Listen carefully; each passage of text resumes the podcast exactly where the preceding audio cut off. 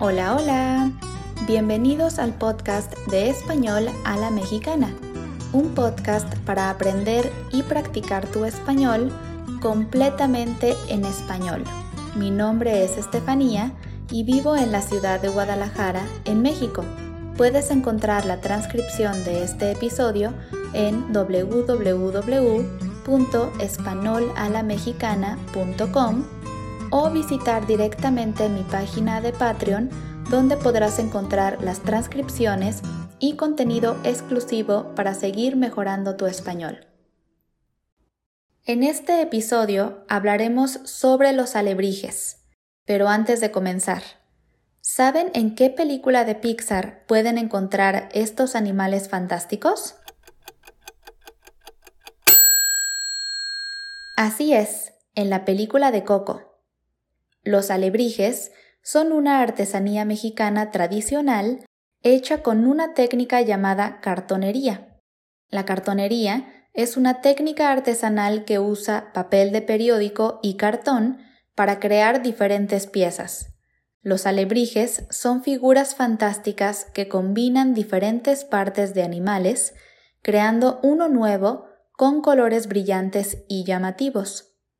El creador de los alebrijes fue Pedro Linares. Nació en 1906 en la Ciudad de México y al crecer su profesión era cartonero, al igual que su padre y su abuelo. Trabajaba en un taller cerca del centro de la ciudad y se dedicaba a crear piñatas, máscaras y judas, unos diablos de cartón que los mexicanos queman en Sábado de Gloria, una celebración religiosa.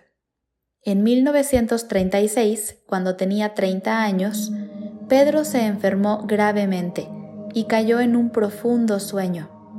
En su sueño, paseaba por un bosque en el que encontró varias figuras fantásticas de muchos colores, como burros con alas o leones con cabeza de perro, y todos le gritaban la misma palabra, alebrijes.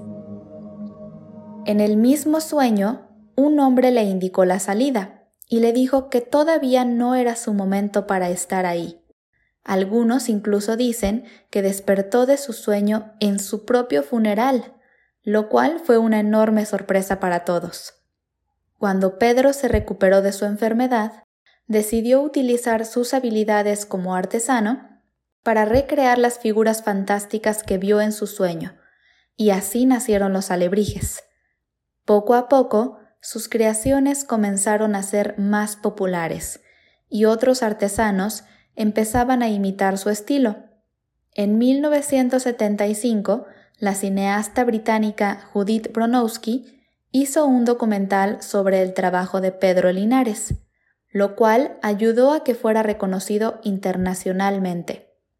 Pueden encontrar el link para ver una parte de este documental en la transcripción en la página de Patreon. Dos personajes que se interesaron por los alebrijes de Pedro fueron Frida Kahlo y Diego Rivera, para quienes Pedro llegó a elaborar diversas creaciones. El día de hoy, la colección de alebrijes de Frida y Diego se encuentra en el Museo Anahuacalli en la Ciudad de México. Con el paso del tiempo, su popularidad siguió creciendo, sobre todo en Oaxaca, donde comenzaron a crear alebrijes con madera de copal. Algunos son pequeñas creaciones que caben en la palma de la mano, y otros son enormes alebrijes que necesitan de semanas o meses de trabajo y dedicación. En Oaxaca ya existía la tradición de tallar animales de madera que representaban espíritus guía que cada persona tiene al nacer, tal como podemos verlos en la película de Coco son los guías que ayudan a los muertos en su camino entre la vida y la muerte. Dato curioso, uno de los hijos de Pedro Linares se llama Miguel, como el protagonista de esta película. Los alebrijes son artesanías únicas e irrepetibles, ya que no se hacen usando ningún molde. Son resultado de la creatividad e imaginación de los artesanos mexicanos. Incluso en la película de Coco podemos ver a Miguel con un pequeño puesto de alebrijes. Pedro Linares murió a los 86 años, pero su legado se convirtió en un orgullo para México, y el día de hoy sus alebrijes son famosos en todo el mundo, una hermosa mezcla de color y tradición. Tú puedes crear tu propio alebrije, solo necesitas un poco de imaginación y muchos colores alegres.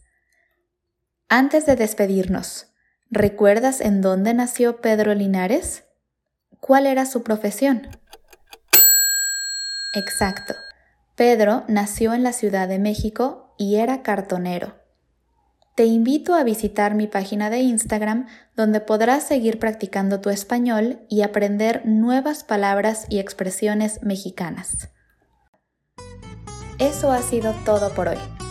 Gracias por escuchar este episodio de Español a la Mexicana y les recuerdo que pueden encontrar la transcripción en www.españolalamexicana.com y apoyarme en Patreon para poder seguir creando contenido para ustedes cada semana.